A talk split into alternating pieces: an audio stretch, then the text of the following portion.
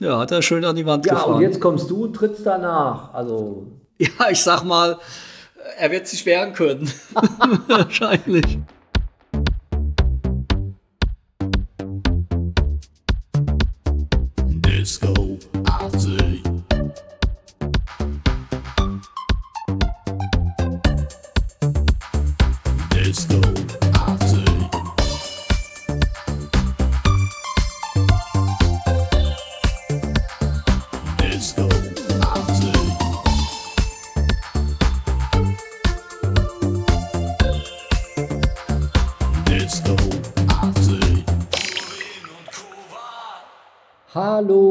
Herzlich willkommen zum besten Podcast der Welt. Wir beschäftigen uns heute mit dem Jahr 1983 und werden euch darüber ganz, ganz viele schöne und interessante Sachen berichten. Ja, ansonsten freuen wir uns über die rege Zuhörerschaft der Podcast-Besucher, die wir bis dato auf Spotify und allen anderen Plattformen hatten und würde sagen, wir legen jetzt einfach mal los hier. Oder was meinst du, Thomas? Genau, und wir hocken heute hier übrigens im selben Raum in Dortmund beim Christian daheim und nehmen ein paar Songs auf und haben uns jetzt so weit wie möglich auseinandergesetzt, damit wir nicht gegenseitig Übersprechungen haben. Aber das ist auch nicht anders als sonst, weil wir sitzen immer so weit wie möglich auseinander, wenn wir uns treffen zum Musik machen.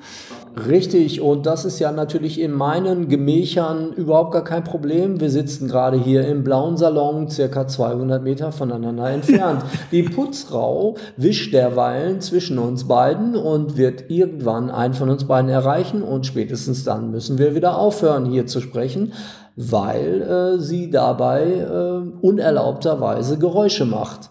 Aber das ist nicht unser Thema heute. Wir wollen ja über das Jahr 1983 sprechen. Und jetzt frage ich einfach mal als Angestellter der Firma Purvinukova nach, womit wollen wir denn starten? Ja, wie immer, Christian, starten wir mit den Lügen und Wahrheiten. Und zwar habe ich zwei Wahrheiten und eine Lüge über das Jahr 1983 rausgesucht. Und ihr könnt dann alle überprüfen, am Ende, ob ihr richtig geraten hättet oder nicht. Also fangen wir mal an. Die erste Lüge oder Wahrheit ist die folgende. Ende 1983 war die sowjetische Führung davon überzeugt, dass die Amerikaner einen Atomschlag auf die Sowjetunion planen. Lüge oder Wahrheit?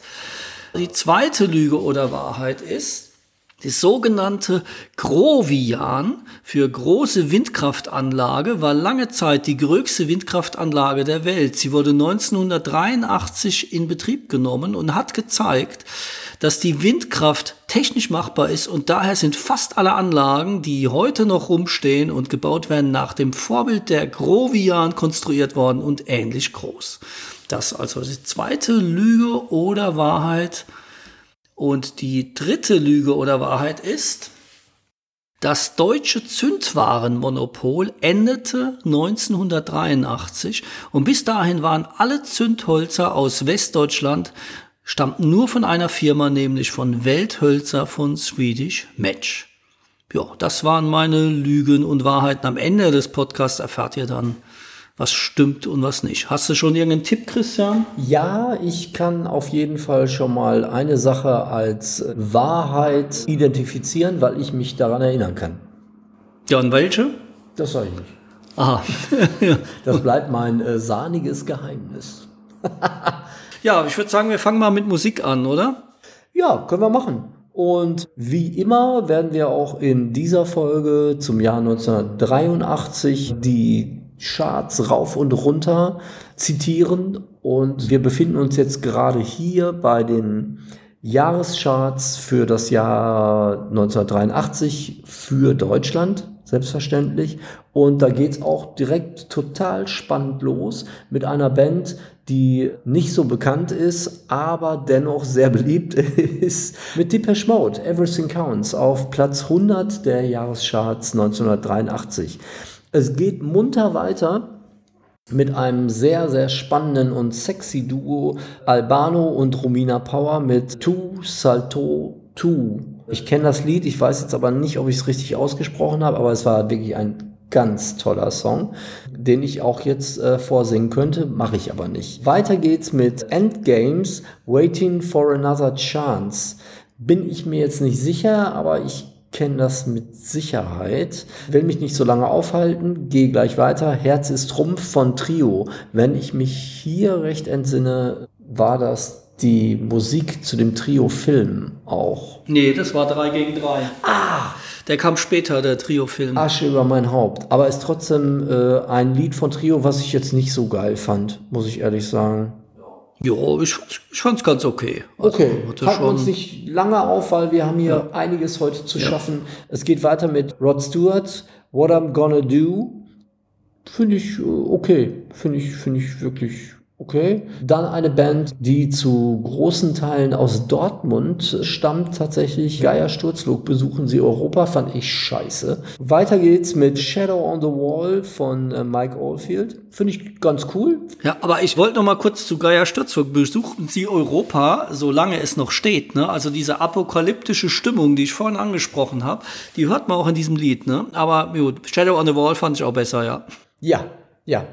Ähm, dann geht es weiter mit äh, Agneta. Das hatten wir ja schon auch in dem Teil vom Jahr 1982. Hier beginnt praktisch die Zersetzung der Band ABBA und beginnen diverse Solo-Versuche und finde ich also. Welches Stück von Agneta? The Heat is On.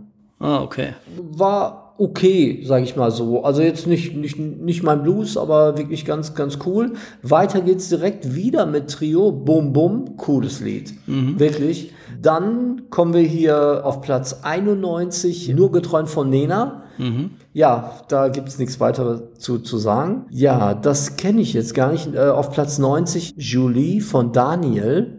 Sagt mir nix. Sagt mir auch nix. Dann auf Platz 89, äh, Pick Up the Phone. Die, Nummer sagt mir jetzt auch nichts, aber FR David ist natürlich ein Begriff. Ne? Mhm. Ne? Brauchen wir nicht weiter drüber philosophieren. Da wird auch mit Sicherheit später noch was anderes zu kommen. Weiter geht's 88 Gold von Spandau Ballet, einer meiner absoluten Favorites. Finde ich eine super geile Nummer. Mhm. Fand ich auch damals schon richtig cool. Dann äh, Hot Chocolate, What Kind of Boy You Are Looking For. Fand ich auch eine ganz coole Nummer, muss ich tatsächlich sagen. Weiter geht's, aber das ist, macht so einen Spaß, weil wir jetzt wirklich irgendwie in dem Jahrgang sind, wo man fast jede einzelne Nummer direkt mitsingen könnte, ohne dass sie läuft. Wo waren wir stehen geblieben? Bei 86 äh, Nobody's Diary von Yazoo, auch mega Nummer. Coole Nummer, ja. ja. Auf Platz 85 mit einem kleinen Geheimnis verkuppelt Shiny Shiny von Hazy Fantasy. Ich war damals total verliebt in die Sängerin von Hazy Fantasy. Ich fand die total super. Mhm. Wollte ich jetzt nur noch mal an dieser Stelle, fand ich, war das der richtige Platz, um das mal kundzutun. 84 auch ein Typ, den ich total cool fand. Paul Young. Die Frisur fand ich total super und das erste Album No Paris ist wirklich mega. Fand ich wirklich mega. Come Back and Stay. Riesennummer, total geile Stimme, cooler Typ, hat mich damals wirklich begeistert. Auf 83, was? Äh, Jeopardy von Greg Kin Band, sagt dir das irgendwas? Ja, ja, klar. Jeopardy. Ach, das ist das. Ah, okay, ja, okay. Ja, okay, fand ich scheiße. Dann auf 82 äh, Cruel Summer von äh, Banana Mama. Banana Rama, ja, das. Banana Rama. Banana Rama. Ja, so jetzt haben wir es. Fand ähm, ich extrem cool damals. Hat mir ja, sehr gut gefallen. Ich nicht. Nee, äh, ich fand die Mädels auch super. Also Hazy Fantasy wusste ich gar nicht, wer das ist. Ich dachte, das ist ein Scherzname. Aber Bananarama fand ich cool, ja. Deswegen kann ich auch den Bandnamen im Gegensatz zu dir aussprechen. Ja, wahrscheinlich, wahrscheinlich. Weiter geht's mit Spliff, das Blech. Fand ich auch richtig gut, coole Nummer. Mein Bruder hatte das Album damals gekauft. Wenn ich mich recht erinnere, herzlichen Glückwunsch hieß das Album. Das ist das zweite oder dritte Spliff-Album gewesen und das fand ich richtig cool. Fand ich wirklich total geil. Dann Arrivederci Claire von Andy Borg, äh, auch, äh, mhm. kann man nicht anders sagen. Äh, dann eine Nummer, die ich auch damals schon nicht verstanden habe, ich habe auch das Video nicht verstanden, hat sich auch Gott sei Dank in Deutschland irgendwie nicht wirklich durchgesetzt. Double Dutch von Malcolm McLaren. Das war wohl irgendwie ein Trend, dass man mit zwei Springseilen gleichzeitig sprungen ist muss in Amerika echt ein Riesending gewesen sein. Ist in Deutschland wahrscheinlich gar nicht angekommen. Da gibt's auch ein Video zu, wo die das dann machen. Total beeindruckend. Also gleichzeitig mit zwei Springseilen und dann hüpfen die da rum, die jungen Menschen. Habe ich damals schon nicht wirklich verstanden. Breakaway von Tracy Ullman auf Platz äh, 78. Habe ich keine Meinung zu. Bin ich total neutral. Ist mir egal. Alles andere als egal ist mir die Nummer 77, was wirklich für mich eins der tollsten Songs überhaupt gewesen ist Tears for Fears Mad World. Ganz, ganz wirklich abgefahren, coole Nummer. Wobei ich fand das Cover von Gary Jules dann später sogar besser, weil die war nicht so nervig, die Version von ihm. Ja, da scheiden sich die Geister. Mhm. Ich fand die Coverversion auch cool, aber ich fand sie deswegen cool, weil sie wirklich komplett anders war als das Original. Ne? Mhm. Auf 86 auch Riesennummer, Temptation von Heaven 17. Es geht weiter und weiter und weiter. Auf 75 Mama von Genesis. Sollen wir hier jetzt erstmal Schluss machen? Ja, machen wir Schluss. Mama von Genesis fand ich ziemlich gut damals. Das hat mir extrem gut gefallen. Sehr viel Synthes und ja, man kann natürlich sagen, Phil Collins will böse klingen, das klappt nicht so ganz, aber trotzdem, als war ja damals erst 13 oder 14, mir hat das sehr gut gefallen. Bevor wir zum Thema Politik und Weltgeschichte und so weiter kommen, machen wir es diesmal andersrum. Ich fange mal mit Sport an und mit denen, die gestorben sind. Und Politik und Weltgeschichte machen wir dann am Schluss. Also am 23. Januar ist der schwedische Tennisspieler Björn Borg nicht etwa gestorben, sondern hat seinen Rücktritt vom Profisport erklärt. Am 25. Mai ist etwas passiert, was glaube ich die nächsten 50 Jahre nicht mehr passieren wird. Und zwar der Hamburger Sportverein wurde in diesem Jahr nicht nur deutscher Fußballmeister, sondern er gewann auch in Athen durch ein Tor von Felix Magath gegen Juventus Turin den Europapokal der Landesmeister. Ganz großartige Sache. Ich habe schon die Hoffnung, dass die Hamburger zumindest mal wieder in die erste Liga kommen. Wegen mir kann da sowas wie RB Leipzig, die können gerne absteigen stattdessen. So, und äh, ganz kurz für die jungen Hörer.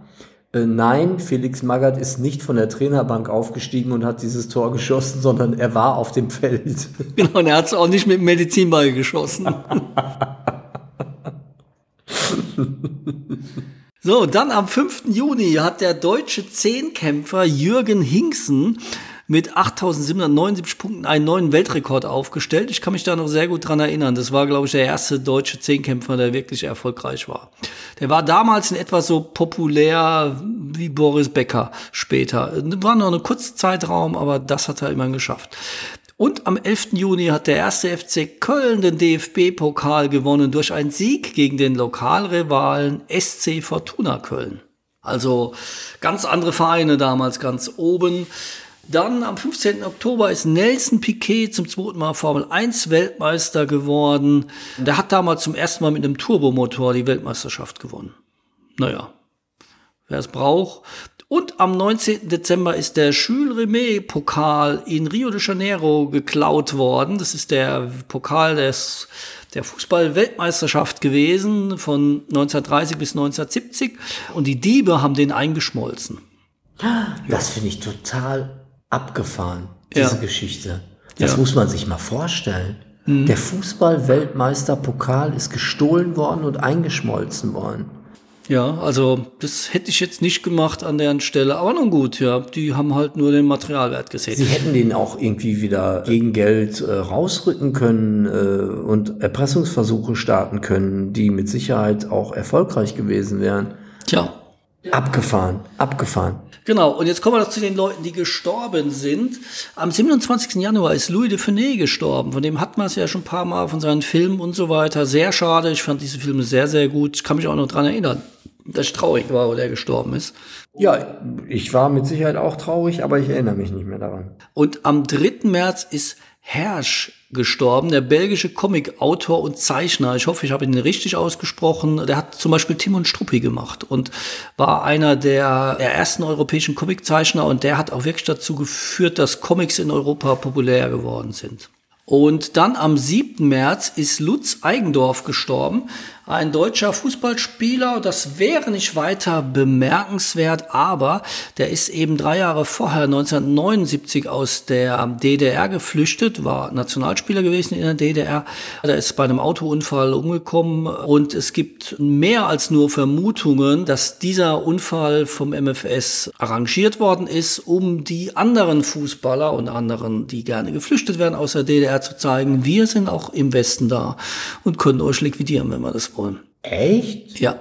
Krass. Also man konnte das nicht beweisen, die haben das natürlich auch sehr professionell gemacht, aber es gibt einige Indizien, die klar dafür sprechen, dass er umgebracht worden ist. Und am 5. Juli ist Hennes Weißweiler gestorben, bekannter deutscher Fußballtrainer.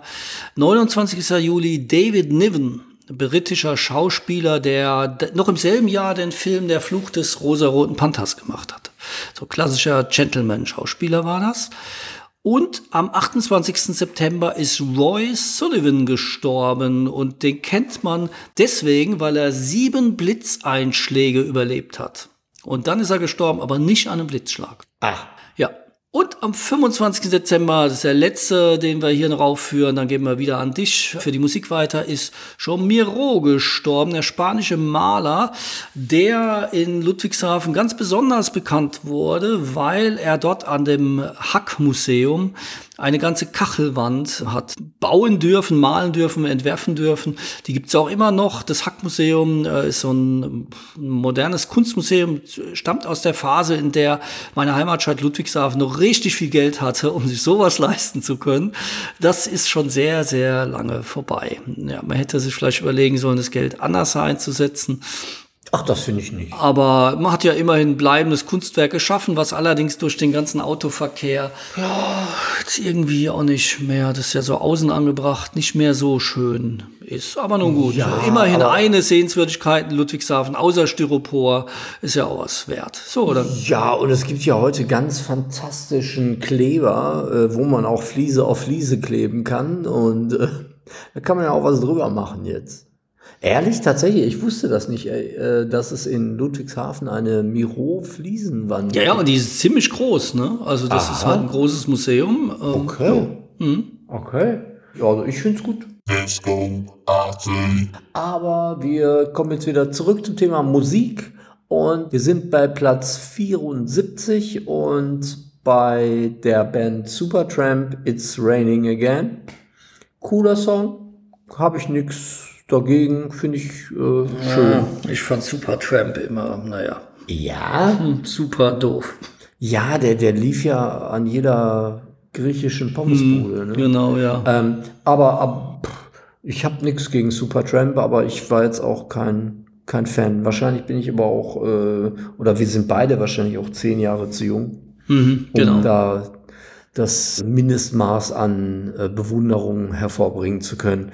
Platz 72 teilen sich einmal Robin Gibb mit Another Lonely Night in New York.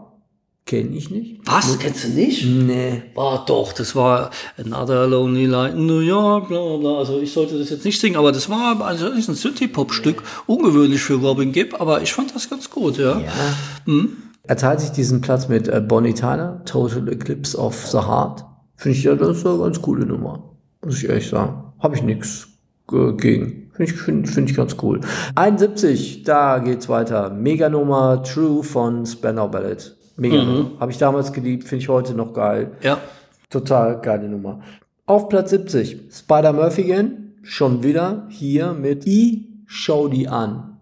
Spider Murphy Gang finde ich auch cool. Habe ich letztens ein, eine Dokumentation gesehen. Sehr sympathische Menschen und die ja heute auch noch immer aktiv sind. Auf Platz 69, das ist natürlich echt bezeichnend, dass auf Platz 69 in unserem Geburtsjahr in den Charts 1983 Ixi der Knutschfleck steht. Was will uns das sagen? 68, She Works Hard for the Money von Donna Summer. Auch ganz coole Nummer eigentlich. Auf Platz 67, Mega Nummer China Girl von David Bowie. Auf Platz 66, mega Nummer von Herbie Hancock, Rocket. Fand ich damals furchtbar, hat mich total genervt, die Nummer, aber heute finde ich es echt schon wieder richtig cool. Auf Platz 65, Up Where We Belong. Ach, Joe Cocker und äh, Jennifer Lawrence. Mhm. Äh, ja, kann man, muss man. Mhm. Ja, ich weiß, warum der da in den Charts war. Kommen wir oh. später noch zu. Auf Platz 64, einer meiner absoluten Hassnummern, dürfte auch mittlerweile allen Leuten bekannt sein, die diesen Podcast schon mindestens einmal gehört haben. Pass the Dutchie von äh, Musical Use. Schlimme Nummer.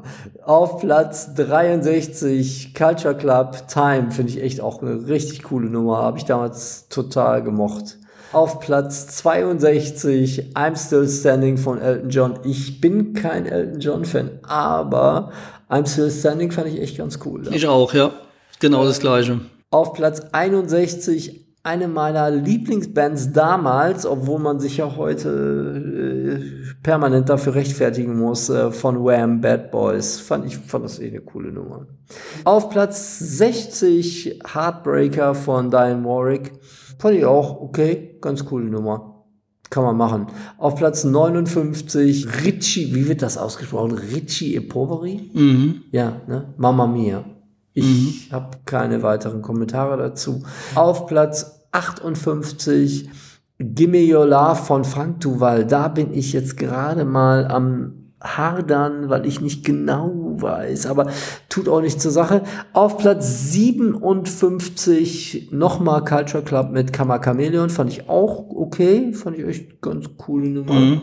Auf Platz 56 was Manuel Goodbye von Audrey Landers. Ist Audrey Landers nicht, hat die nicht bei Dallas oder bei Denver Clan? Mitgespielt? Das weiß ich nicht. Keine ich glaube, Ahnung. sie hat bei Dallas mitgespielt, Audrey Landers. Ah, da müssen wir noch mal bei. Auf jeden Fall. Platz 54 teilen sich zwei Bands. Eine meiner persönlichen Lieblingsbands, Boytronic U und Mr. Roboto von Styx. Cool. Also beides, beides coole Nummern, obwohl ich eher Boytronic-Fan bin. Ja klar, You ist eine coole Nummer, ja. Ja, also eine der coolsten Nummern überhaupt. Ähm, ich weiß gar nicht, darf ich das sagen? Wir haben den Herrn Holger Wopka, seines Zeichens Sänger von Boytronic, für diesen Podcast hier angefragt. Er hat uns leider abgesagt, weil er sagt, es ist nicht mein Ding, äh, hier jetzt mit euch hier eine Stunde rumzuquatschen, hat nichts mit uns zu tun, aber wir sind dann doch übereingekommen und zwar nicht darüber, ob er hier den Podcast besuchen wird, sondern wir haben uns sehr, sehr eingängig über das Thema Dackel und Dackelzucht, weil Herr Wopka auch ein großer Dackel-Fan ist, genauso wie ich. Und ähm, das war ein Thema, da sind wir beide dann richtig zusammengekommen und konnten uns da sehr rege und herzlich austauschen. Ein toller Mensch. Hallo Holger von hier aus. Wir lieben dich und wir lieben Boytronic. Gehen wir mal weiter hier. Die Nummer 53, Die Wüste lebt von Peter Schilling. Fand ich auch ganz cooles Lied, obwohl das damals irgendwie ein bisschen untergegangen ist. Ja, ich fand es auch sehr cool. Vor allen Dingen, er hat den ganzen Klimawandel und alles schon vorhergesehen, ne, in dem Song. Ja. Also ja. anders als die ganzen Mineralölkonzerne. ja, stimmt. Auf Platz 52, eine meiner Lieblingsnummern von damals, fand ich total cool. IOU von Freeze. Mega Nummer, mega Nummer. Fand ich wirklich richtig, richtig, richtig geil. Auf Platz 51 Save Your Love von René und Renato. Da bin ich raus. Kenne ich auch nicht. Kenne ich nicht. Save Your Love, wenn irgendjemand das kennt und geil findet. Asche über unser Haupt, wir kennen die Nummer beide nicht. Würde ich jetzt erstmal Schluss machen hier wieder. Dann komme ich mal mit den Filmen des Jahres 1983. Da steht natürlich als bekanntester Film aus dem Jahrgang ganz oben die Rückkehr der Jedi-Ritter. Ja, damals war das natürlich Pflichtprogramm. Heute bin ich ja etwas raus aus der ganzen Star Wars Nummer. Mir ist das alles zu viel geworden. Aber ja, äh, der war natürlich ein Riesenhighlight damals. Dann äh, Scarface mit El Pacino, cooler Film. Auch noch eher so ein Indie-Film gewesen, aber auch recht interessant und visionär. Videodrome. Kann ich mich erinnern, dass ich mir damals dann später extra die auf Videokassette besorgt habe und da haben wir unglaublich viele Samples von verwendet für unsere damalige Band No Comment. Auch ein sehr, sehr spannender, nee, eher lustiger Film. Monty Pythons Sinn des Lebens. Cool gemacht, muss man mal Einer gesehen haben. Ja. Und dann kommen wir zu Dirty Harry kommt zurück. Einer der vielen Teile von Dirty Harry. Ja, finde ich im Nachhinein nicht mehr so gut. Äh, Die Filme waren etwas sehr einfach, aber Dirty Harry war halt Kult. Dann ganz coole Sache, Psycho 2 mit Anthony Perkins, der quasi die echte Zeit, wie er im Gefängnis gehockt hätte, auch, äh, also nicht im Gefängnis gehockt hat, aber so viel Zeit ist da vergangen. Und erzählen sie quasi die zweite Geschichte von Psycho, wie er da wieder aus der Heilanstalt rauskommt und ganz toll gemacht, der Film, äh, kann ich mich noch dran erinnern. Den durfte ich damals sehen, weil meine Mutter Psycho 1 ganz gut fand oder super fand und dann durfte ich mir den angucken mit ihr zusammen. Und der war super spannend. Dann zwei bärenstarke Typen mit Bud Spencer und Terence Hill. Und wie ich, glaube ich, die Tage gelesen habe, hat Terence Hill jetzt die deutsche Staatsbürgerschaft. Ein Wahnsinn. Ja, der hat nämlich eine Zeit lang auch in Dresden gelebt und kann auch gut Deutsch, hat mich auch überrascht. Dann kommen wir zu Die flambierte Frau mit Gudrun Landgräbe, war damals ein riesiger Skandalfilm und jetzt kommen zwei Filme, die ich nicht ganz so unser Ding sind, das weiß man auch schon. Flashdance, ne, da kam man ja vorhin schon zu, da werden wahrscheinlich noch der eine oder andere Song bei dir da auftauchen, Christian. Oh ja. Und eine Sache, die ich mir echt überlegt habe, ob ich das als Lüge oder Wahrheit machen soll, weil ich hätte das nie, nie, nie gedacht. Staying Alive, der Nachfolger von Saturday Night Fever, mit natürlich John Travolta in der Hauptrolle, war ein wirtschaftlicher Erfolg, aber bei weitem nicht so, wie man sich das erhofft hätte. Und der Hammer dabei ist, wer war der Regisseur und Drehbuchautor? Hast du eine Ahnung, Christian? Nein. Sylvester Stallone. Nee. Doch. Wie? Ja, Sylvester Stallone Sylvester Stallone. Ja. Nee. Doch, ich hab's auch nicht geglaubt. Ich habe echt gedacht, sag mal, der Sylvester Stallone, ja, hat er gemacht. Der Film ist von Kritikern eher verrissen worden. Also, um es mal genauer zu sagen, bei Rotten Tomatoes hat er eine Wertung von 0%. Und das Lexikon des internationalen Films sagt, selbst die Tanzeinlagen dieses Pseudo-Seelendramas sind erbärmlich schlecht. Ach, ist ja unglaublich. Genau, also Sylvester Stallone hätte besser nochmal einen neuen Rambo oder Ja, jetzt wirst du aber fies. Ich dachte echt, das wäre total der Underdog. Ich, also hier, wie die Geschichte von Rocky, so hier, der hätte vorher in so einem Apartment in New York oder irgendwo gewohnt, zwei Quadratmeter auf einer Kakerlaken durchfressenen Matratze und so. Nein, ehrlich, der hat schon solche fetten Sachen gemacht. Ja, da war er ja schon bekannt. Ja, Moment, Moment, Moment. Also Rocky war das, da, Rocky war da schon durch. Na, natürlich, Rocky war durch und Rambo war auch schon angefangen. Echt? Ja, natürlich, der war da schon, der war da schon ein Weltstar.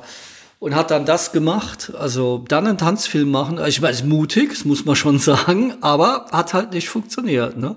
Ja, hat er schön an die Wand Ja, gefahren. und jetzt kommst du und trittst danach. Also Ja, ich sag mal, er wird sich wehren können. Wahrscheinlich. So, und jetzt kommen wir zu einer ganzen Riege von Filmen, die im Prinzip alle das gleiche Thema haben. Und das Coole daran ist, das war auch eine Geschichte, wo ich mir überlegt habe für Lüge und Wahrheit. Es gab nämlich in dem Jahr 1983 zwei James Bond Filme. Der eine war Octopussy und da hat Roger Moore den James Bond gespielt.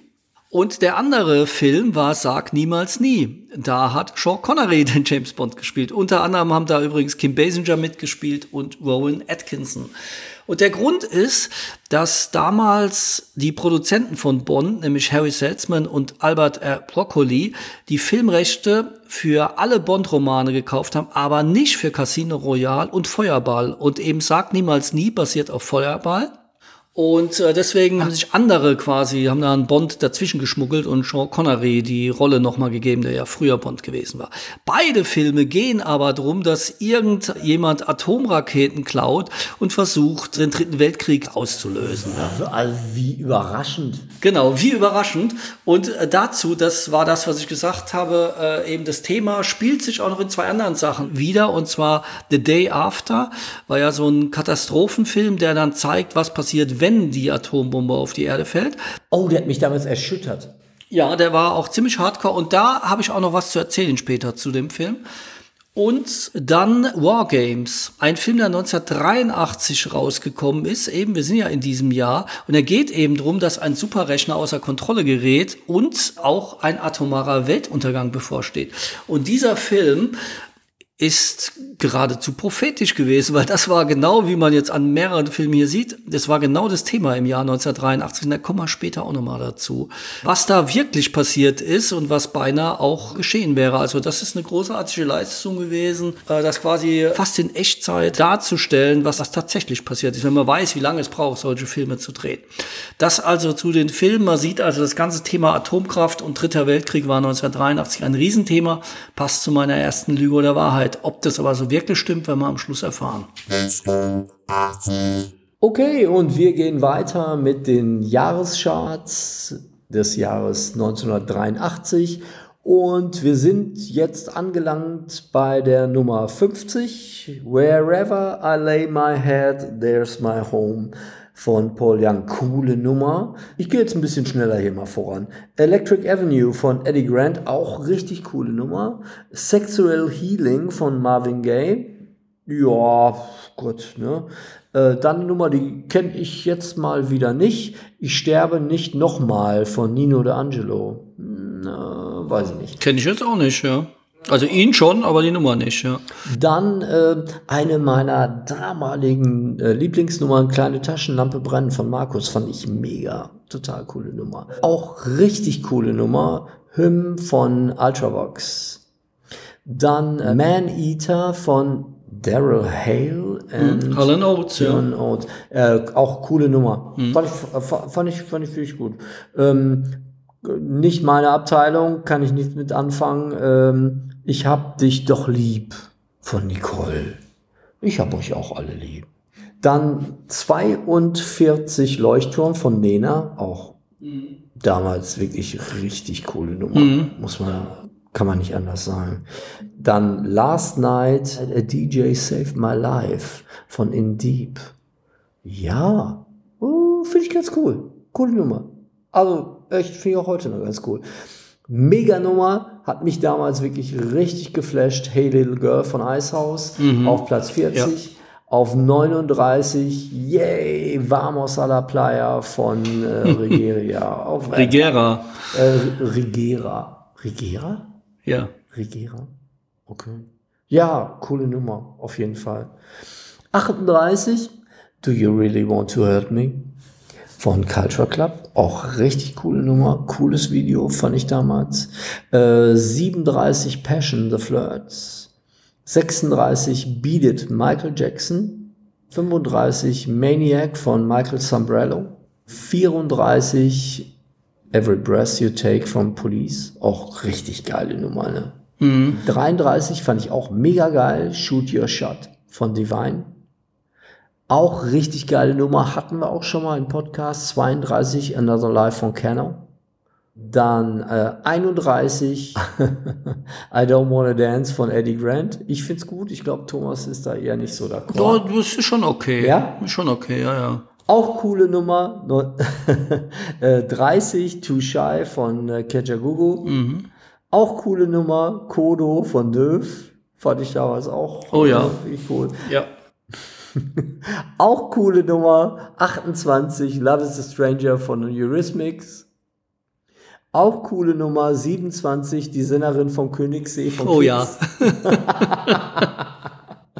so, äh, was, äh, was, jetzt bin ich gerade, was, äh, ach, Comment ça va von äh, The Shorts.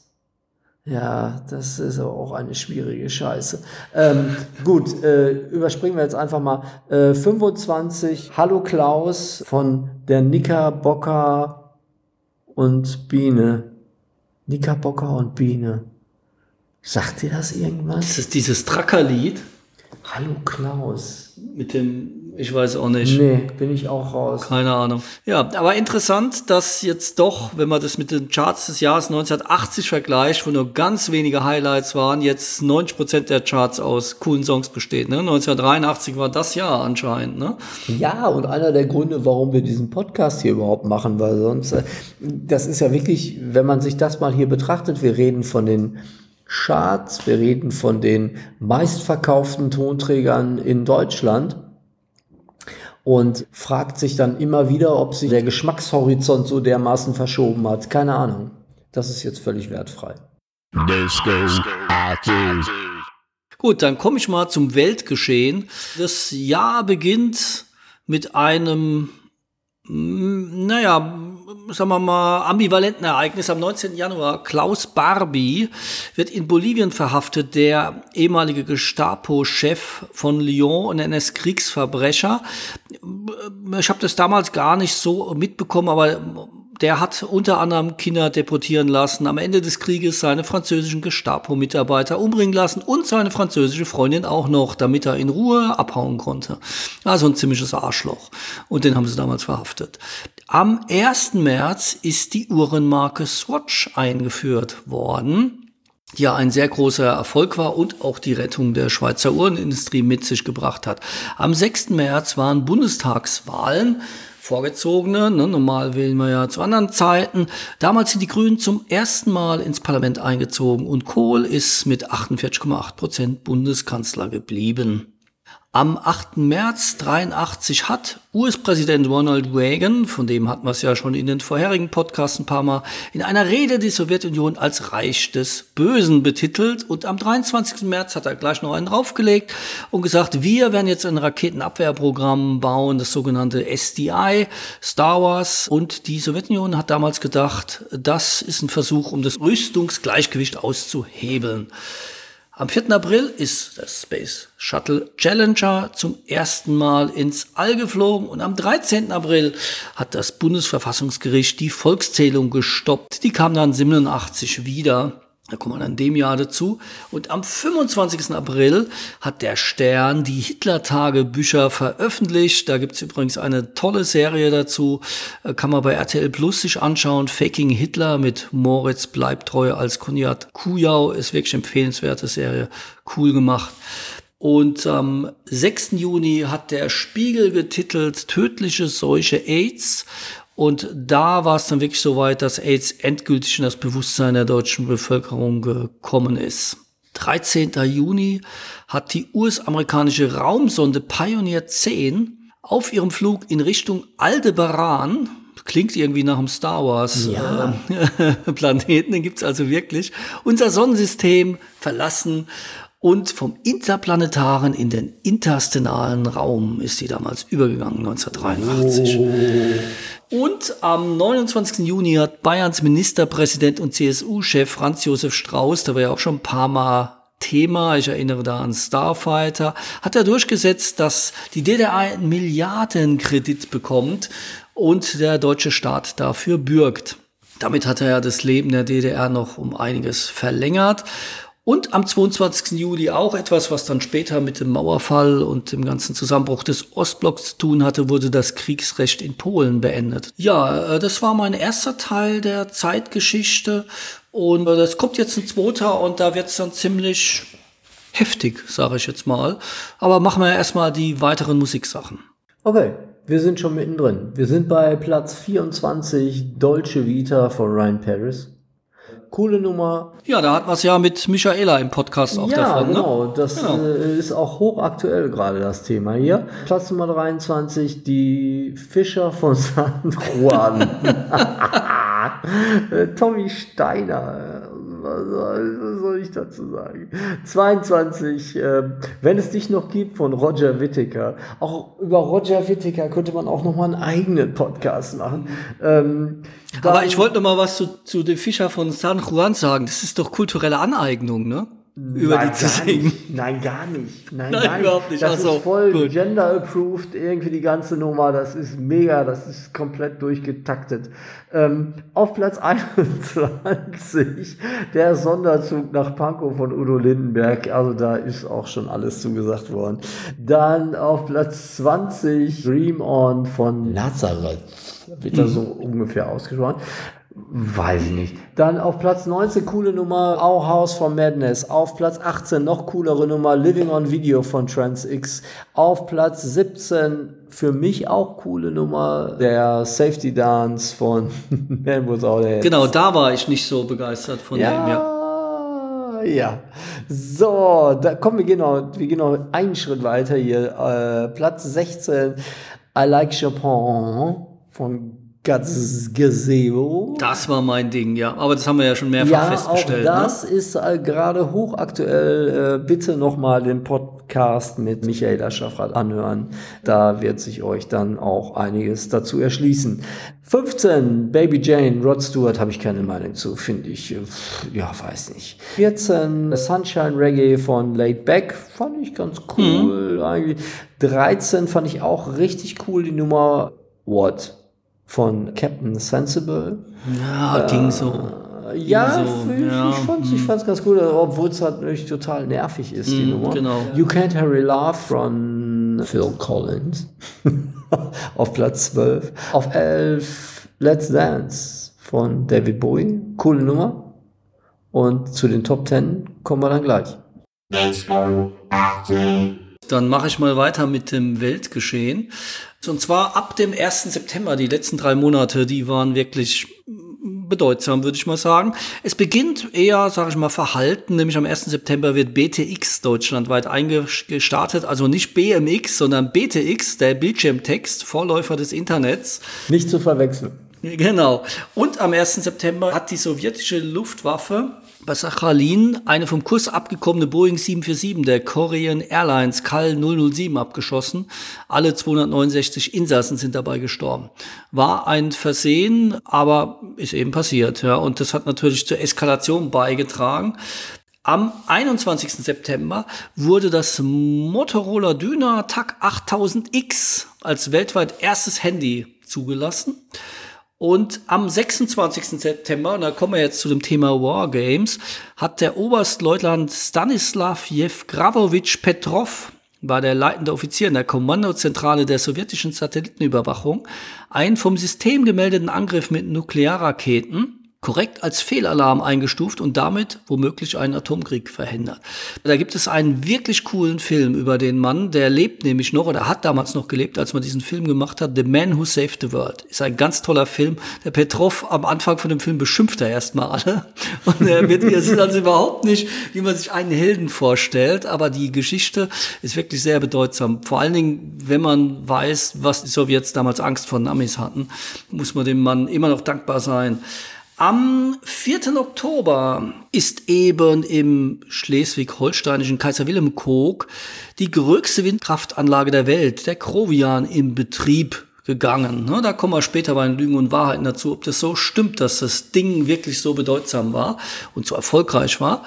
Und am 22. Oktober haben über eine Million Menschen in Hamburg, Westberlin, Bonn demonstriert und haben eine 108 Kilometer lange Menschenkette von Stuttgart nach Neu-Ulm gebildet, um für Frieden und Abrüstung und gegen die Stationierung der neuen atomaren Mittelstreckenraketen im Zuge des NATO-Doppelbeschlusses zu demonstrieren.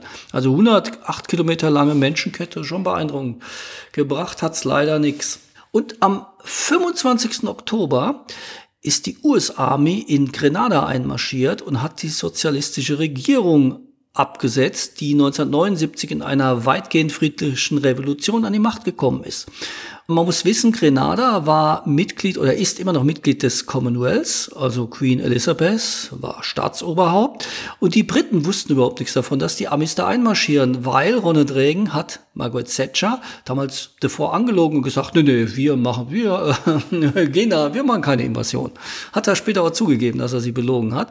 Und äh, dann gab es eine Resolution im UN-Sicherheitsrat dazu, da sind die Amis mehrheitlich von fast allen Staaten, sie haben natürlich ein Veto eingelegt, ist diese Invasion nicht gut gehießen worden. Ja, man hat die verurteilt und dazu hat dann Ronald Reagan am nächsten Morgen gesagt, 100 Nationen in der UN waren mit so ziemlich allem nicht einverstanden, was ihnen da in Granada, wo wir beteiligt waren, widerfahren ist.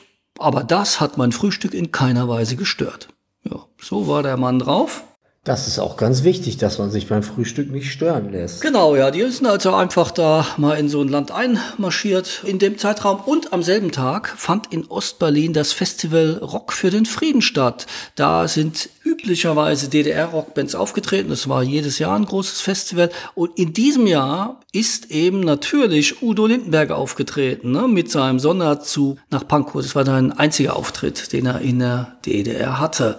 Am 2. November war dann die NATO-Übung Able Archer 83, die einen Atomangriff simuliert hat. Und da kommen wir dann später noch dazu. Und am 22. November hat der Bundestag die Stationierung der Mittelstreckenraketen dann beschlossen, die dann auch noch im Dezember direkt stationiert worden sind. Dann war Ulf Merbold noch am 28. November im All und am 2. Dezember ist der Bundeswirtschaftsminister Otto Graf Lambsdorff hat seine Immunität aufgehoben bekommen im Rahmen der Flick-Affäre. Da könnte man einen ganzen Podcast zu machen zur Flick-Affäre. Einen Teufel werden wir tun. Genau, wo die ganzen Bestechungen dann aufkamen. Da kommen wir aber später in den, in den Folgejahren bestimmt nochmal dazu. Das war's von meiner Seite zum Weltgeschehen. Jetzt kommt die Top 10 und dann gehen wir ganz schnell zu Lügen und Wahrheiten. Wir sind bei den Top 10 des Jahres 1983. Ihr werdet euch nicht wundern, das hier zu hören. Und zwar geht's los mit Platz Nummer 10, Bruttosozialprodukt von Geier Sturzflug. Ich spare mir jeglichen Kommentar. Platz 9, mega, mega, mega Blue Monday von New Order. Ja. Platz Nummer 8, mega Sweet Dreams von Eurismix. Oh ja. Platz 7, Afrika von Rose Laurent. Rose Lawrence. Heißt die Laurent? Nee, heißt eigentlich Rose Lawrence, ist aber eine Französin. Rose ja. Lawrence heißt die? Ta- die Ja. Ich find's mega. Äh, Coole Nummer. Ja. Ähm, Platz äh, Nummer 6, Major Tom von Peter Schilling. Mhm. Platz Nummer 5, 99 Luftballons von Nina.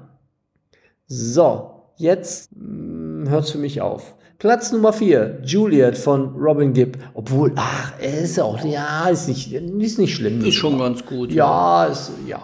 Platz Nummer 3, Billie Jean von Michael Jackson. Also Billie Jean und Beat It fand ich eigentlich gut. Muss ich immer, finde ich auch immer noch gut. Ja, nein, ist echt eine coole Nummer. Platz 2, Flashdance, What a Feeling. Wir hatten es gerade schon äh, Ja. angedroht. Und es kann nur einen Platz eins geben, ne? Es kann nur einen. Platz eins geben. Tatsächlich hätte niemand vermutet, also ich auf jeden Fall nicht, dass das Platz eins ist, Mike Oldfield mit Moonlight Shadow. Was? Tatsächlich. Ich dachte Thriller. Wie was? Thriller ist, ist, ist, Nein. ist, ist der Nein. erst später, ach, die ist erst später gekommen, die Single in Deutschland. Kann sein, weiß ich nicht. Auf jeden Aha. Fall ist Platz Nummer eins in den Jahrescharts 1983 Moonlight Shadow von Mike Oldfield, womit ich nicht sagen möchte, dass das eine schlechte Nummer ist. Ich hätte es aber so nicht vermutet. So, Ah, das ist ja interessant, weil Thriller ist nämlich in 83 Jahren veröffentlicht worden, das Album. Und das ist ja mit 140 Millionen verkauften Einheiten das erfolgreichste Album ever gewesen. aber wir werden mit Sicherheit im Jahr 1984 das Lied Thriller nochmal hören. Da gehe ich auch davon aus. Dann kommen wir mal zu den Lügen und Wahrheiten. Ich wiederhole nochmal, Christian, und du sagst jetzt nochmal, nachdem du ja so viel Fakten aus dem Jahr 1983 gehört hast, was stimmt und was nicht. Also, Wahrheit, Lüge Nummer eins. Ende 83 war die sowjetische Führung davon überzeugt, dass die Amerikaner einen Atomschlag auf die Sowjetunion planen. Ja oder nein? Was meinst du? Yes. Ja, also das zweite, das deutsche Zündwarenmonopol endet. Bis dahin waren alle Zündhölzer aus Westdeutschland nur von einer Firma, nämlich Welthölzer von Swedish Match. Stimmt? Ja oder nein? Yes. Und das dritte, Grovian, der haben wir ja gehört, der ist in Betrieb genommen worden in dem Jahr, war lange Zeit die größte Windkraftanlage der Welt. Sie zeigte, dass wie Windkraft technisch machbar ist und daher sind fast alle Anlagen nach ihrem Vorbild konstruiert und ähnlich groß. Stimmt oder nicht? No. Gut, dann schauen wir mal. Dann sag ich mal, was tatsächlich war. Also, es gibt ein sehr gutes Buch zum Jahr 1983 von dem amerikanischen Historiker George Schild, das heißt 1983 das gefährlichste Jahr des Kalten Krieges. Und in dem ist wirklich beschrieben im Nachhinein, der hat mit sehr viel sowjetischen Politikern auch geredet, die waren wirklich überzeugt, dass Ronald Reagan einen Angriff auf die Sowjetunion plant. Und wenn man sich anschaut, was in 83 alles passiert ist, der sagt, das ist das Reich des Bösen, er will einen Schutzschirm für die USA bauen, der äh, sie atomar schützen soll gegen Gegenschläge, wenn man Atomkrieg beginnt. Er marschiert einfach in einem unschuldigen Land ein und sie machen auch noch ein NATO-Manöver, was Atomschlag simuliert. Und da haben die Sowjets wirklich gedacht, der, der will uns überfallen. Ja? Und erst die ganzen Spione, die sie hatten, in den einzelnen Ländern haben sie dann überzeugt, dass die Amerikaner das tatsächlich nicht planen. Das wiederum, dass die Spione den Sowjets gesagt haben, nee, da ist nichts, haben die Amis mitbekommen. Und Ronald Reagan hat dann davon erfahren und war total schockiert, weil er gedacht hat, ach so, ich habe doch eigentlich nur den starken Mann markieren wollen. und dass er beinahe aus Versehen einen Atomkrieg losgetreten hat, das war dem gar nicht bewusst ja, äh, mit seiner eben Cowboy-Attitüde, ja. Also das zu dem, was im Jahr 1983 passiert ist, sind wir also ganz knapp äh, dran vorbeigeschlittert an der ganzen Geschichte. Und Regen hat übrigens auch Day After gesehen und das hat dann auch dazu beigetragen, dass er gemerkt hat, oh Scheiße, irgendwie wäre das vielleicht doch nicht so cool, da so mit dem Feuer zu spielen. Äh, und äh, er ist tatsächlich dann auch nachfolgend, also in den nachfolgenden Jahren ab 83, also 84, deutlich zurückhaltender gewesen in seinem Tonfall gegenüber der Sowjetunion, hat versucht, dass es nicht mehr zu diesem Eindruck kommt. Weil natürlich hat er das nicht geplant gehabt, die äh, anzugreifen. Das wäre ja, ja quasi Selbstmord gewesen. Das also zum ersten stimmt also der erste Punkt. Und natürlich stimmt auch, da erinnert sich viele dran, dass das Zündwarenmonopol geändert hat. Und zwar hätte das ursprünglich 100 Jahre laufen sollen.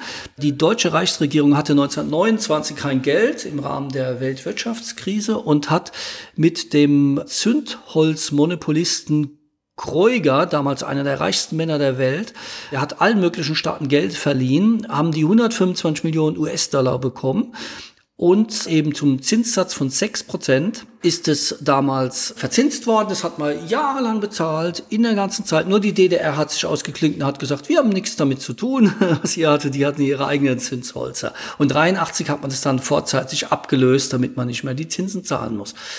Also auch eine Wahrheit. Das heißt, du hast diesmal total richtig gelegen, Christian.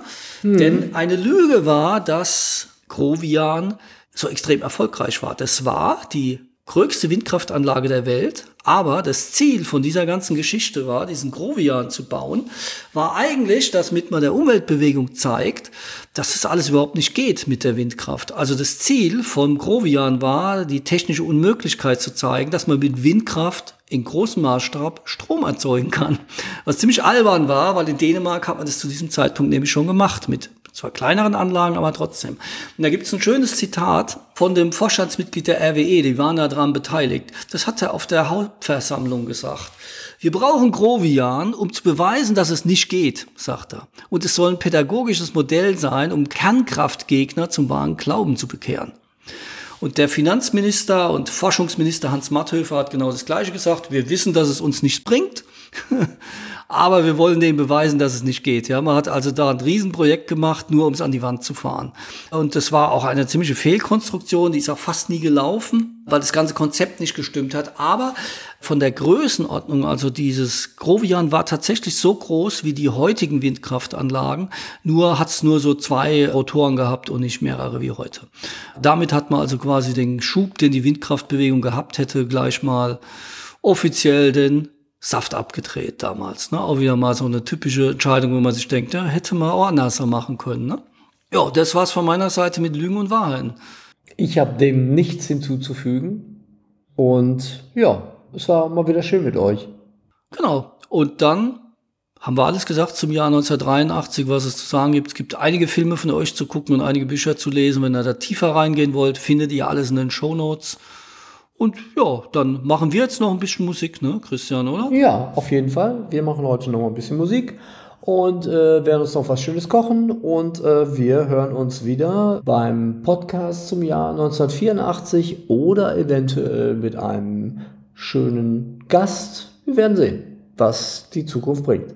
Ciao. Tschüss.